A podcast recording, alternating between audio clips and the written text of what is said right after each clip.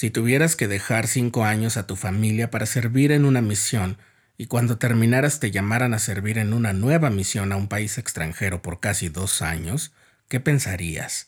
Pero además, no se trata de la familia en la que eres el hijo, sino en la que has formado con tu esposa. ¿Cómo te sentirías si fueras el responsable de proveer para las necesidades de tu familia? Estás escuchando el programa diario presentado por el canal de los santos de la Iglesia de Jesucristo de los Santos de los Últimos Días.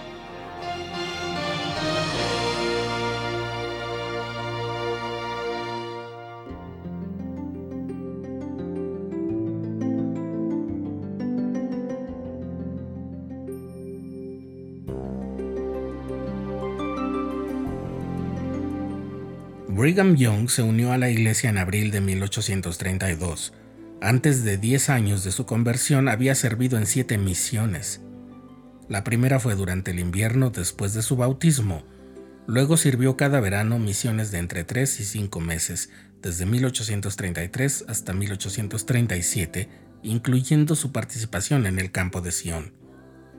En 1839 fue llamado en Far West junto con los demás apóstoles a servir una misión en Gran Bretaña.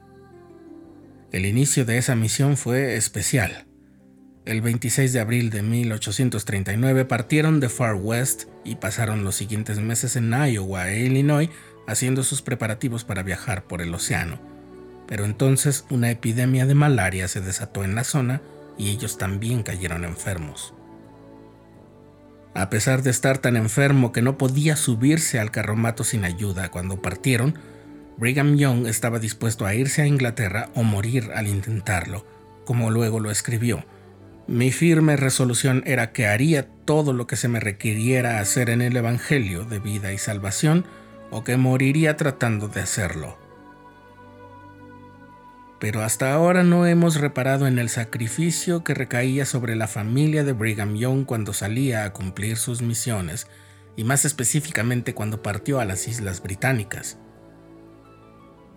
Brigham Young salió de Montrose, Iowa, hacia Gran Bretaña el 14 de septiembre de 1839, apenas 10 días después de que su esposa Marianne diera a luz a su cuarto hijo. Marianne también había enfermado de malaria era la quinta vez desde que se habían casado que ella veía a Brigham salir a una misión. Tras haber sido expulsados de su hogar y de haber perdido la mayor parte de sus posesiones en Missouri el año anterior, su situación era de extrema pobreza. Brigham solo pudo dejarle a Marianne dos dólares con 72 centavos para los gastos de su familia. Todo lo que tenían Brigham y Marianne era la promesa del Señor de que las familias de los apóstoles tendrían sus necesidades cubiertas mientras ellos se hallaran lejos en su misión. Cuando los élderes Brigham Young, Heber C. Kimball y George A. Smith viajaron hacia el este de los Estados Unidos para su misión en Gran Bretaña, cada vez que Brigham Young metía la mano en su maleta, encontraba apenas suficiente dinero para pagar el pasaje de la diligencia que tenían que tomar para el tramo siguiente.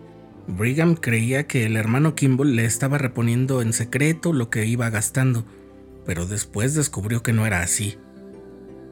Los élderes comenzaron el viaje con 13 dólares con 50 centavos que les habían regalado, pero gastaron más de 87 dólares en los pasajes de diligencia y no tenían idea de cómo había llegado el dinero a su equipaje. Sabían que la ayuda llegaba del cielo. La misión que cumplieron estos apóstoles fue muy importante para su capacitación y maduración. En esta misión, Brigham Young fortaleció sus habilidades como líder, que muy pronto tendría que ejercer en Nauvoo, y estos tres apóstoles quedaron unidos con lazos que aseguraron a la iglesia una dirección firme para los años que se avecinaban. Brigham Young volvió a Nauvoo el 1 de julio de 1841 y su familia estaba a salvo. Esa fue su última partida a un servicio misional. A partir de entonces, Brigham Young pudo pasar mucho más tiempo con su familia del que había podido pasar en los años anteriores. Pero además también tuvo la oportunidad de estar cerca del profeta José la mayor parte del tiempo y fue una de las personas más cercanas a él durante 28 de los últimos 36 meses de la vida del profeta. En esa relación cercana con el profeta José Smith, Brigham Young aprendió las lecciones fundamentales que tendría que saber para dirigir la iglesia después de la muerte de José.